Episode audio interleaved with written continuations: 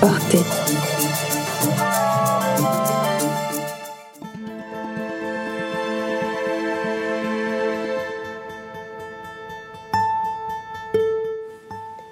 Aujourd'hui, Portez vous invite à découvrir ou à redécouvrir la danse de caractère. Je remercie Roxana Barbacaru d'avoir répondu à mes questions à ce sujet. Si Portez vous plaît, n'hésitez pas à repartager cet épisode sur vos réseaux sociaux, à laisser des commentaires sur Apple Podcast et des étoiles sur Apple Podcast et Spotify. Merci, bonne écoute.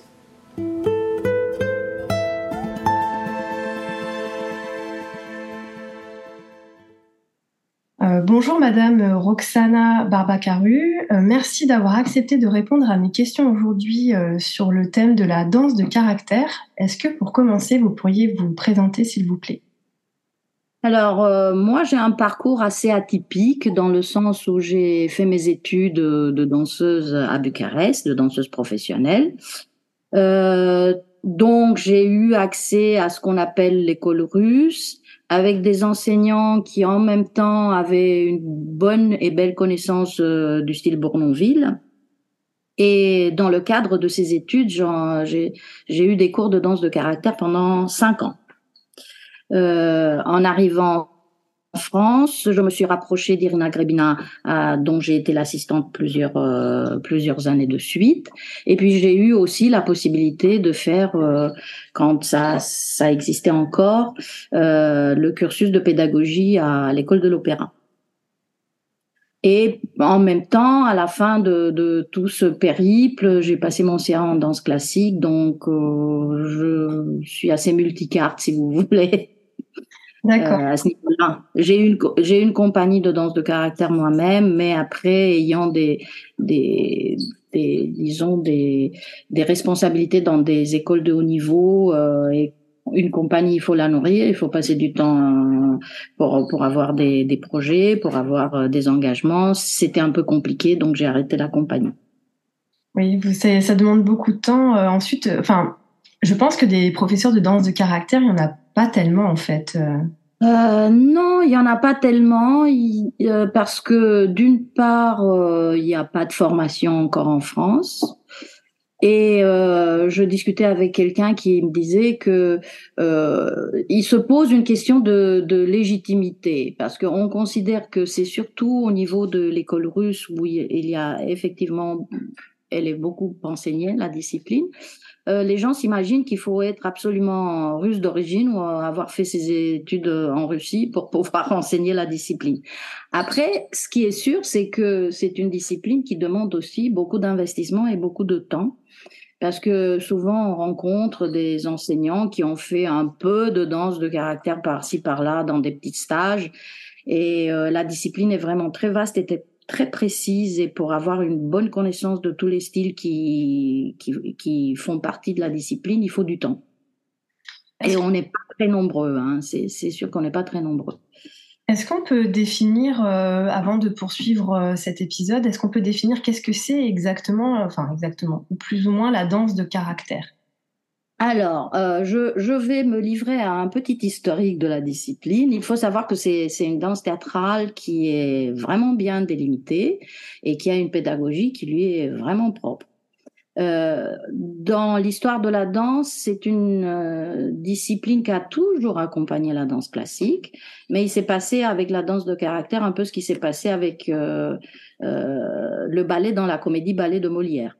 C'est-à-dire, euh, on, a oublié, on a laissé un peu le ballet de côté, on a gardé que la comédie. Mais en fait, elle existe à côté de la danse classique, la danse de caractère, depuis ses, débuts. Euh, et il y a deux grandes acceptions du terme. Euh, un qui, accourt, disons, jusqu'à l'époque romantique, danse de caractère veut dire aussi caractère veut dire personnage. Donc c'était la danse qui était la danse expressive qui accompagnait la danse terre à terre ou la danse noble. Est-ce que ça veut dire que c'était beaucoup de pantomime? Non, non, c'était c'était la danse expressive. Ça voulait dire que dans les entrées du ballet de cour, par exemple, vous aviez des entrées de furie, des entrées euh, qui représentaient des métiers, des personnages, euh, des fois de temps en temps certains pays lointains, et c'était des danses qui étaient beaucoup plus techniques, beaucoup plus saltatoires, giratoires, et c'était en général les parties qui étaient euh, performées par les par les maîtres à danser. C'était les professionnels de la danse qui étaient en charge par rapport à la danse noble qui était pratiquée euh, beaucoup par les nobles, par les, les bons amateurs. Donc ça, c'est euh, une première partie, donc ça veut dire euh, danse expressive, danse qui exprime un caractère. Et euh, en dehors du caractère, quand il s'agissait, sa petite parenthèse, d'un pays lointain, ce n'était pas du tout euh, euh, le fruit d'une recherche de comment on dansait, par exemple, dans les Indes galantes, comment on dansait les Indiens, absolument pas. On se contentait de mettre un, un turban pour les danses turques ou des plumes sur la tête, et le, le vocabulaire restait toujours celui de la danse classique. Avec des... Euh, des fantasmes des pays lointains qu'une réelle voilà. Voilà. Ah, ça a changé à l'époque romantique avec euh, euh, un retour, euh, comme le romantisme l'a fait, surtout le romantisme français, vers le folklore. Et c'est la première danse de caractère, on peut dire, c'est-à-dire qui tire ses pas du, du folklore bien précis géographiquement, qui est stylisé à travers la danse classique, c'est la danse espagnole. Et c'est en France que la danse de caractère a pris naissance. C'est là qu'elle a eu ses lettres de noblesse à l'Opéra de Paris en 1836. Et c'est Fanny Elsler qui a dansé la fameuse cachucha, qui est une danse espagnole. Le boléro étant à la mode à l'époque, euh, et c'est comme ça que la danse de caractère a pris naissance. Après, avec euh, l'époque de, des grands chorégraphes comme Bournonville, comme Petit Pas, qui ont, qui ont réalisé que euh, l'inspiration folklorique euh, stylisée peut donner un, un, contrepoids au ballet blanc. On a de plus en plus de danse de caractère et effectivement le grand répertoire. Les gens y vont à l'opéra, ils savent pas que euh, le troisième acte du acte des signes, c'est en fait un acte, un acte de danse de caractère. C'est-à-dire, on a à partir de l'époque romantique, un ancrage euh, vraiment dans un paysage géographique bien spécifique avec des styles bien spécifiques. Et euh, après, au XXe siècle, on a la, la, si vous voulez, la, le mélange des deux euh, avec les ballets russes de Serge de Diaghilev, ou par exemple dans Petrushka, vous avez des personnages bien caractérisés par leurs occupations, comme les nounous, les cochers, mais en même temps, c'est bien ancré dans le style russe. Voilà. C'est un peu ça, dans ce caractère. D'accord. Donc, des fois, euh, à partir du, du, du 19e siècle, ce sont aussi euh, des, des, pas du folklore qui sont stylisés à travers la danse classique. À ne pas confondre avec le folklore. C'est pas la même chose. C'est-à-dire, c'est quoi les différences euh, primordiales entre ces deux? Ah, Les différences primordiales, c'est que le folklore a une, une vocation spontanée, hein, c'est une danse spontanée. Il n'y a pas la dichotomie entre le public et, le danseur. Il n'y a pas d'ordonnateur des pas de chorégraphe. Euh, et, puis chacun rentre dans la ronde. Ça, a un côté spontané que le caractère n'a pas. C'est une discipline bien précise avec un chorégraphe, avec un moment bien précis, on le fait. C'est récurrent. C'est toujours la même chose. C'est pas comme en folklore où chacun vient danser sa petite variation, les choses sur lesquelles il est plus habile. Donc, euh, ce, n'est jamais deux fois la même chose. Tandis que là, c'est une volonté vraiment de structurer euh, l'événement le, dansant, quoi. Et dans la danse de caractère, euh, est-ce que c'est, on retrouve comme euh, dans le ballet classique des noms avec des, des pas avec des noms bien spécifiques? Voilà, il y a tout ça. Évidemment, on utilise, comme c'est stylisé à travers la, la, danse classique, on utilise euh, vraiment une, une, partie du, du vocabulaire euh, classique par facilité et parce qu'il était déjà là. Euh, vous, par, la, la, différence, euh, la grande différence, c'est que euh, il y a beaucoup de styles différents. Par exemple, vous avez dans, dans la façon de, dont je l'enseignement où, où l'enseignement a été établi en Russie au début du, à la fin du 19e, au début du 20e siècle, vous avez une barre parce qu'il y a deux façons d'enseigner, la façon russe et la façon nordique de Bournonville. En Russie et tous ceux qui, se sont inspirés de cette façon de d'enseignement, de pédagogie, il y a une barre d'échauffement où vous avez, euh, vous échauffez le corps, vous avez des pliés, des dégagés, des battements jetés, des rondes de jambes, des flics-flacs, des grands battements, ainsi de suite. Euh, et vous avez des exercices spécifiques à la danse de caractère, comme le en dedans, en dehors. On utilise les mauvaises positions, vous savez, les positions dedans, ou les pas tortillés, ou les développés contre temps russe, et ainsi de suite.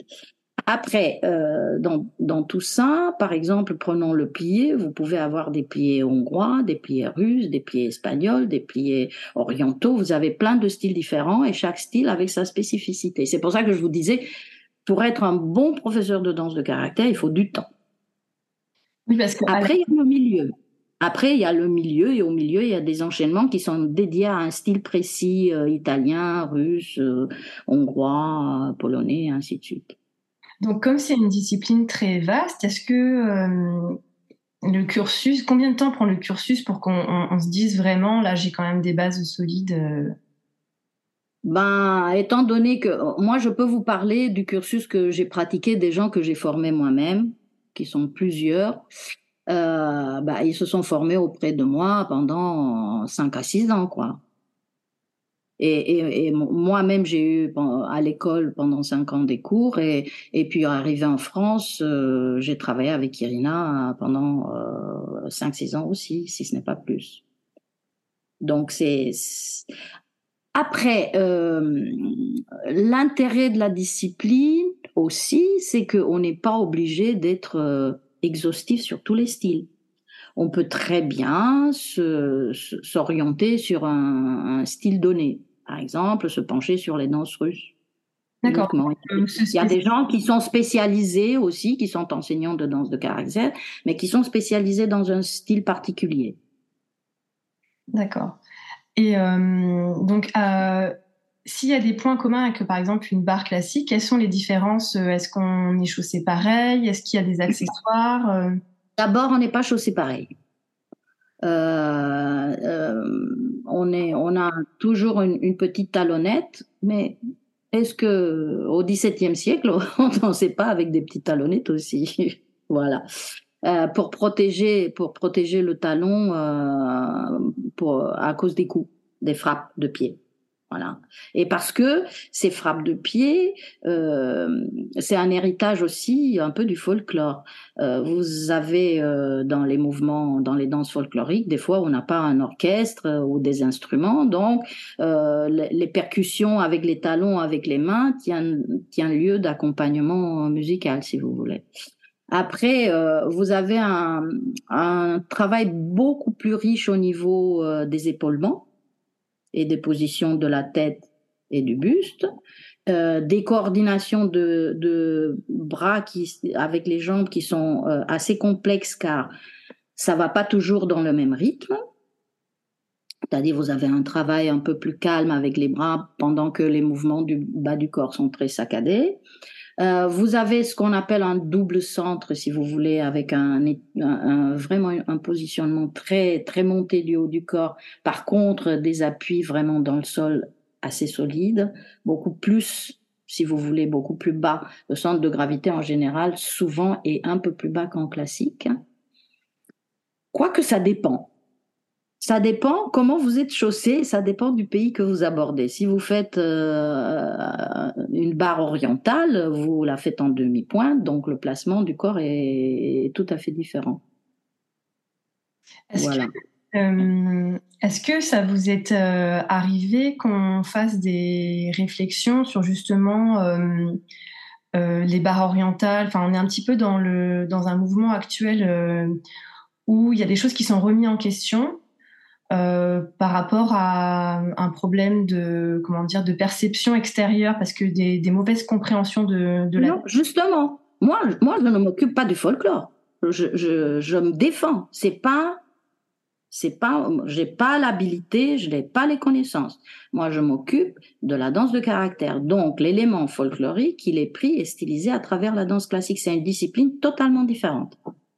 D'accord, donc vous êtes tranquille, on n'a pas. Je suis tranquille ah, Là, je suis tranquille puisque c'est une discipline théâtrale à part entière euh, qui n'a rien à voir avec le, le folklore. C'est théâtral, c'est une danse théâtrale.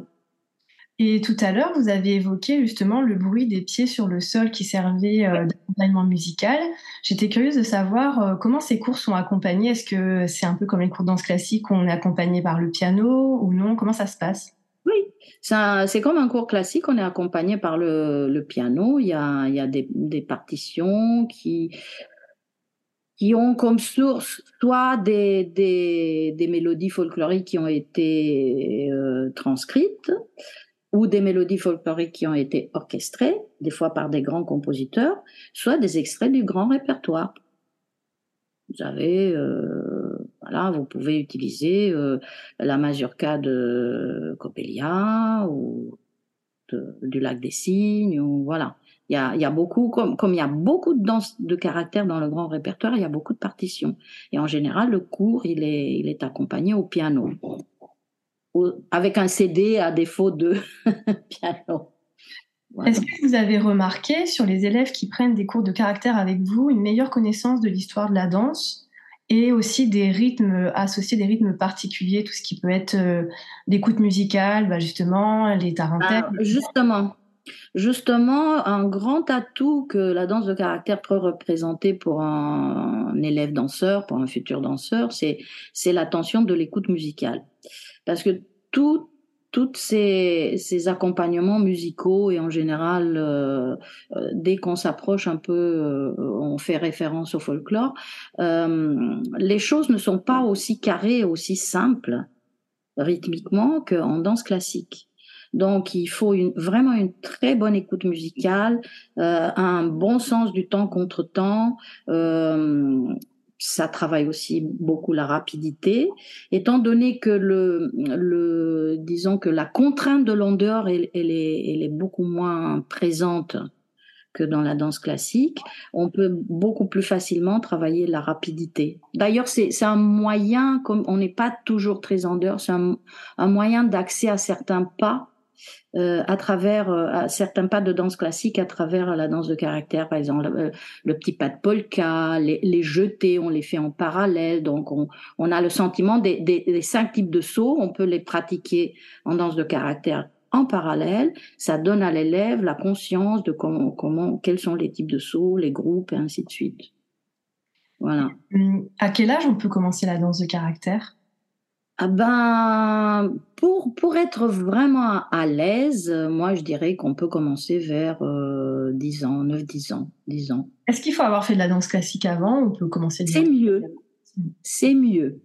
Parce que pour moi, le danseur de caractère, d'aucuns vous diront que euh, on peut se former en, danse en faisant uniquement de la danse de caractère. C'est vrai qu'on a des exemples magnifiques comme Nureyev qui a commencé par la danse de caractère, qui est arrivé au classique après, mais c'est l'exception qui confirme la règle. En général, euh, quand on a des bases, c'est mieux, c'est plus facile. Après, euh, ça dépend du contenu qu'on veut donner aussi au cours. Mais c'est mieux d'avoir quelques notions, ne serait-ce que la latéralisation, euh, ce que, ce que ça veut dire plier, qu'est-ce que ça veut dire tendu, euh, tout, tout, tout le travail qu'on fait pour, pour les débutants au sol, euh, si c'est déjà acquis, c'est mieux. Et pareil pour le, maintien, euh, le maintien du dos, avoir des notions euh, pareilles euh, de ce côté-là au niveau de la posture. Là, là, voilà, là, c'est pour les professeurs de danse classique, c'est un grand atout parce que c'est très rigolo. On met les points à la taille, on travaille le bout du nez. on est déjà tout de suite dans un personnage. C'est très ludique au niveau musical, au niveau de l'imaginaire de, l'élève. C'est très très ludique et ça apporte beaucoup aux, personnes euh, qui, plus tard feront euh, de la danse classique, la danse de caractère. Il y a, une, tonicité du dos et un placement du corps qui euh, qui sont extrêmement extrêmement bénéfiques. Et puis aussi un travail des bras ça apporte beaucoup dans le travail des bras, notamment dans la rotation interne du bras et dans la, libération au niveau de, au niveau de l'épaule. Parce euh, que de ça, on, on, se rend compte en danse de caractère, souvent on travaille les mains à la taille. Et quand on met les mains à la taille, on, réalise si, euh, si, si, le placement des omoplates est bien acquis, si la rotation interne du bras est, acquise. Et c'est plus facile de le faire avec les mains à la taille que plus tard euh, sans, en bras suspendus à la seconde. Quoi. Et qu'est-ce que vous auriez à donner comme argument justement euh, Il y a un courant, enfin il y a plusieurs c'est un peu décrié parfois justement ces, mains à la taille. On dit en classique, ça, ça bride un peu de commencer comme ça. Quels seraient vos arguments justement pour dire, euh, bah au contraire, c'est une position qui est intéressante et euh, bah c'est comme tout, ça dépend ce qu'on en fait. Pour les petits, des fois, quand vous avez euh, des débutants qui ont déjà du mal avec les jambes, le fait de faire moins de choses euh, avec les bras pour acquérir l'habilité des, des, jambes est, bénéfique. Après, plus tard dans l'enseignement, il est évident qu'il faut installer les coordinations euh, jambes-bras. Ça, c'est clair. Mais ça peut aider dans, pour les débutants, ça peut aider. Et comme je vous ai dit, vous, moi, moi, c'est simple. Je prends une classe de débutants euh, en caractère de 10-11 ans. Je leur fais mettre la main à la taille et là, je sais si les bras sont placés ou pas. J'ai pas besoin d'autre chose. Je vois déjà la situation de l'épaule et, la rotation de la, du bras et, et de l'avant-bras. Vous avez les deux rotations en mettant les mains à la taille. Donc, euh, en plus, il y a un support, il y a le support de la taille, donc on porte pas le bras. Donc, c'est plus simple pour l'élève. C'est-à-dire qu'on ne peut pas, euh, quand on est professeur de danse classique, on a des petits, on peut pas juste leur dire euh, mettez les mains à la taille. Il faut vraiment leur expliquer l'endroit ah l'en dedans du coude et l'en dehors du poignet. Il vaut mieux parce que parce que vous allez avoir des positions qui seront pas justes. Vous allez avoir des des épaules qui vont venir en avant, des coudes qui partent en arrière, des poignets qui viennent en avant. Donc forcément, on a le même instrument de travail, donc forcément, vous, on est on est obligé de leur expliquer ces choses-là. On n'utilise peut-être pas les mêmes mots dans l'explication, mais si on va à la base, c'est ça. Il faut bien comprendre que c'est un placement à part entière. C'est pas juste, je sais pas quoi faire de mes bras. Donc non, non, absolument pas. Absolument pas. Regardez, euh, c'est pas juste, euh, je sais pas quoi faire de mes bras quand je fais la variation de Raymonda.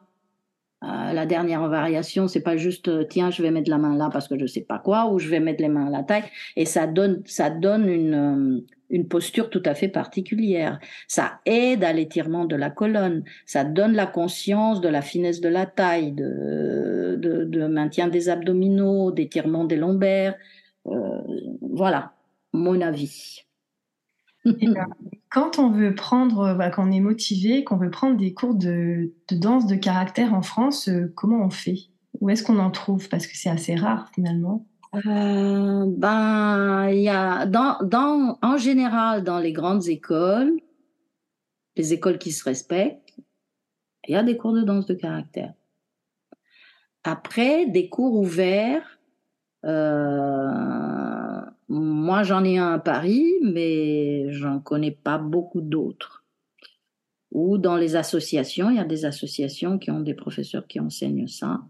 C'est voilà, vous trouvez un cours de danse de caractère, soyez-en heureux et prenez-le.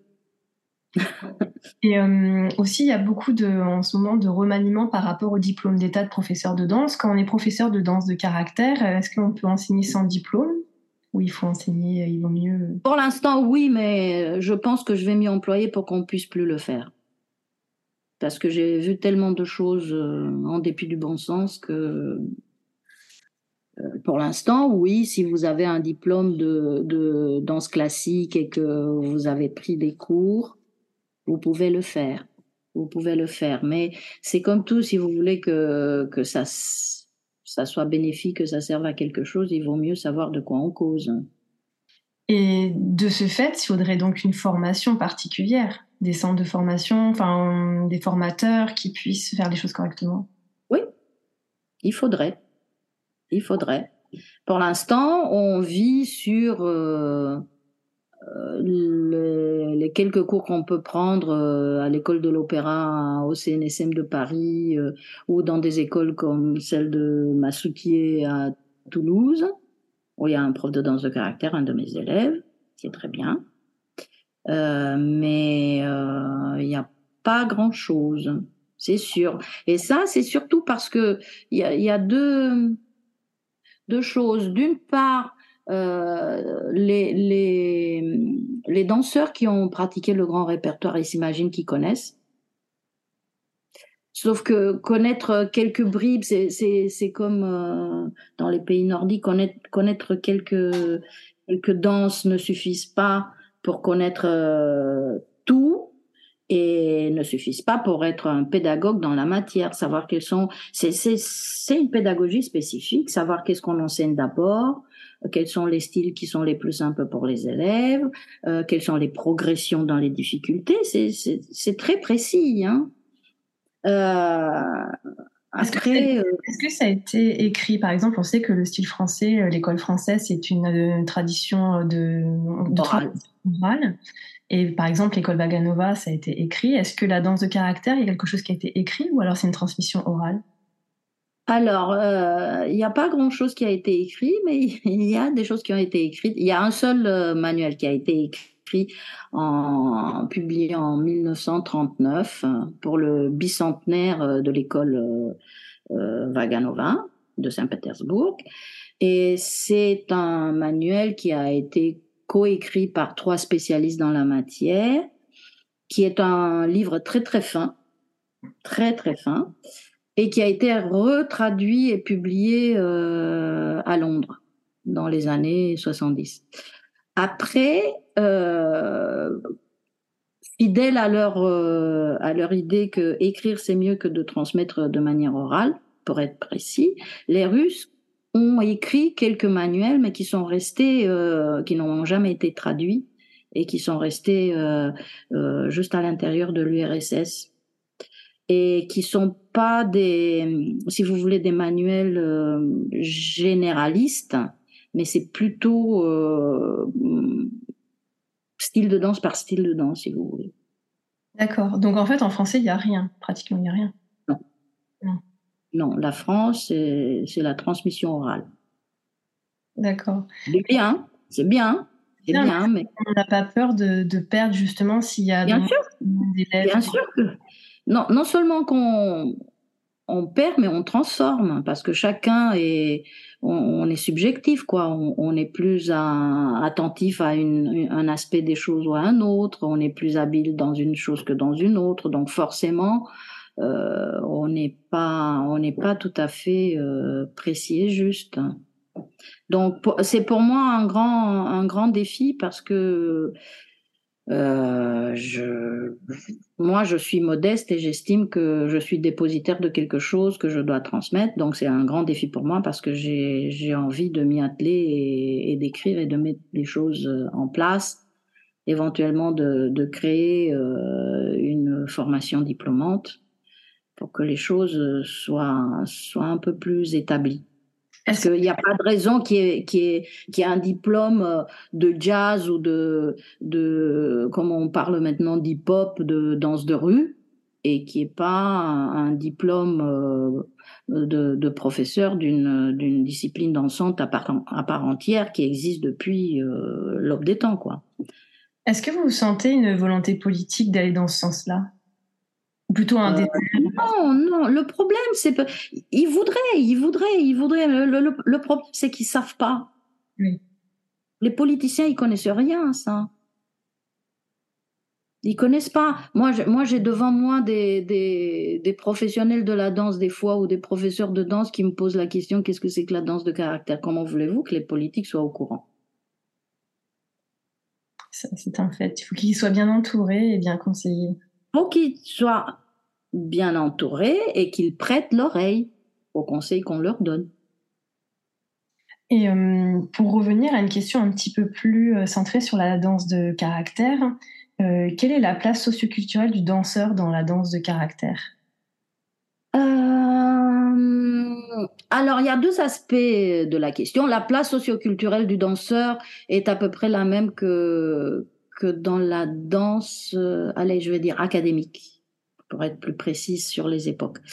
Euh, mais là-dessus, il y a, deux, aspects qui sont essentiels à la danse de caractère. Il faut savoir que la danse de caractère est une danse genrée et que la manière de danser des femmes n'est pas celle des hommes parce que les pas de base, le costume, euh, parlent d'une époque, d'un style et d'une société à, un certain moment. Donc, euh, le, où les, le rôle de la femme était le rôle de la femme, le rôle de l'homme était le rôle de l'homme. Et on changeait très peu. En, si dans les, il y a une exception dans les danses comiques. Dans les danses comiques, il pouvait y avoir des hommes qui dansaient comme les femmes ou des femmes qui, qui dansaient comme des hommes, mais c'est, vraiment très strict. Euh, est-ce que ça rentre dans ce cadre-là le passage de la danse des sabots de la fille à garder C'est de ça dont vous parlez? Euh, Oui, si vous voulez. Euh, oui, plus ou moins. Quoique, euh, euh, c'est, vous, voyez, c'est tout le caractère. C'est le caractère souvent. Euh, la mère, c'est, c'est un homme. Mm. Donc, il danse. Il ne danse pas un danse, une danse d'homme, mais c'est un homme en travesti, quoi. C'est, c'est le voilà, c'est, c'est le côté. quelle, quelle interprétation dont on a ça, quoi. Euh, mais la, la, danse des sabots, c'est une danse qui était très bien dansée par les hommes et par les femmes. D'accord. Donc, euh, il y, a, y, a, cet aspect-là. Et, et, encore une fois, comme je vous disais, de par le costume, de par les mouvements qui sont dédiés euh, aux femmes ou aux hommes, ça nous parle d'une société avec les règles, ça exprime une société avec ses règles de vie. Mais ça, il faut, euh, il faut le placer à l'époque euh, et dans, dans, dans, le contexte social euh, des, des, nations respectives. Donc il ne faut pas prendre notre point de vue de personnes qui vivent en 2023 pour comprendre ce genre de, de, danse. Il faut prendre du recul et être un petit peu en dehors des sujets d'actualité. Et, et, oui, c'est con pour tout. Pour la danse classique, c'est la même chose. Si vous assistez à un spectacle du grand répertoire, il ne faut pas le regarder du point de vue de, de l'actualité sociale euh, de 2023. Il faut, faut le placer dans le contexte, sinon, sinon on, met tout à bas. Il y a, a plus d'histoire euh, de l'art, quoi. C'est fini. Et vous parliez du costume justement euh, qui était genré, les hommes, les femmes. Euh, est-ce qu'il y a une, des costumes particuliers Je sais par exemple euh, la danse espagnole, des choses comme ça. Est-ce que euh, aussi la place de l'accessoire dans un cours de danse de caractère, on apprend à, manier le tambourin, oui. les c'est pas facile, les castagnettes, des choses comme ça? Tout à fait, ça donne des habiletés. en plus, les, les élèves ils adorent et les enfants ils adorent. C'est comme leur donner un jouet. Il y a le tambourin, il y a l'éventail, il y a le mouchoir. Euh, toutes sortes de choses qu'on qu'on fait voler. Euh, donc ça, ça c'est c'est vraiment très ludique pour les enfants. Ils adorent ça. Les castagnettes. Qu'est-ce quel est, quel est l'accessoire le plus difficile à manier? Ah, moi je pense que c'est les castagnettes. Oui. C'est presque un instrument de musique. Un instrument de musique, donc euh, il faut être vraiment très calé là de, sur la musique, sur la façon de, de frapper la castagnette. Ça c'est c'est encore une chose à part entière. Mais euh, sinon, le tambourin c'est facile, le mouchoir c'est facile, l'éventail c'est c'est plus complexe. L'éventail, c'est plus complexe. L'ouverture, la fermeture, euh, voilà. Après, euh, dans les costumes, euh, vous voyez, par exemple, vous prenez les danses traditionnelles du de la partie euh, euh, de l'est de l'ex-URSS, les, les Géorgiens, les Tadjiks, tout ça. Euh, les hommes, d'abord, ils portent sur eux les insignes de, de leurs préoccupations principales, c'est-à-dire des, des, des avec des, des trucs, des couteaux, des, des trucs à, à pistolet et tout et tout. Et ils ont sous leur tunique, quand ils dansent avec les femmes, parce qu'il y a des danses de femmes, des danses d'hommes, mais quand ils dansent ensemble, des espèces de manches très longues qui leur couvrent complètement la main pour ne pas toucher leur partenaire. Ah, ok. Voilà. Et puis, les femmes, elles ont des voiles souvent pour cacher le visage. Euh, mais c'est pas, euh, c'est de la coquetterie. Donc en fait, ça, ça permet un travail du regard particulier aussi. Ah oui, le regard, la position de la tête, c'est un travail à part entière. Vous ne portez pas, euh, vous ne regardez pas euh, de la même manière en danse espagnole qu'en danse tzigane, euh, qu'en danse hongroise, qu'en danse russe. Vous ne regardez pas de la même manière. Vous n'avez pas les mêmes inclinaisons de corps, ni les mêmes inclinaisons de tête. Et ça, selon la position de la tête, vous savez dans quel pays vous êtes. Il y a, la relation entre le public et, le danseur, entre les hommes et les femmes, et il y a aussi euh, le, le, vêtement. Alors, si vous avez une énorme couronne de fleurs qui est lourde, c'est une chose. Si vous avez un chapeau avec des plumes, la position de votre tête sera différente. S'il y a un chignon bas avec un peigne, c'est encore différent. Et tout ça, ça fait voyager ça développe, euh, si, si, les choses sont bien faites, ça développe euh, l'imaginaire de l'élève euh, vraiment de manière très intéressante.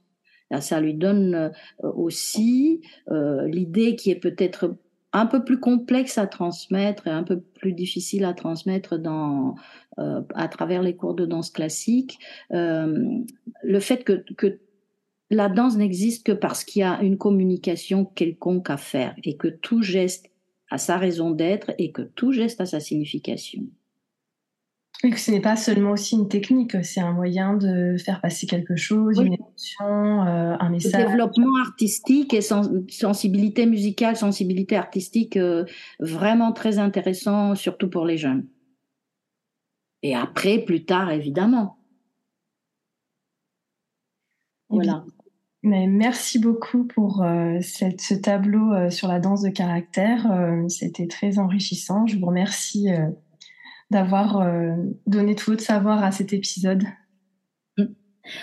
Je vous remercie aussi d'avoir fait appel à moi. Et si vous souhaitez, vous, des questions supplémentaires vous arrivent, vous viennent, ou vous avez des échos de la part de vos auditeurs ou des, des gens qui, qui connaissent votre émission, je suis toujours à votre disposition pour des éclaircissements ultérieurs.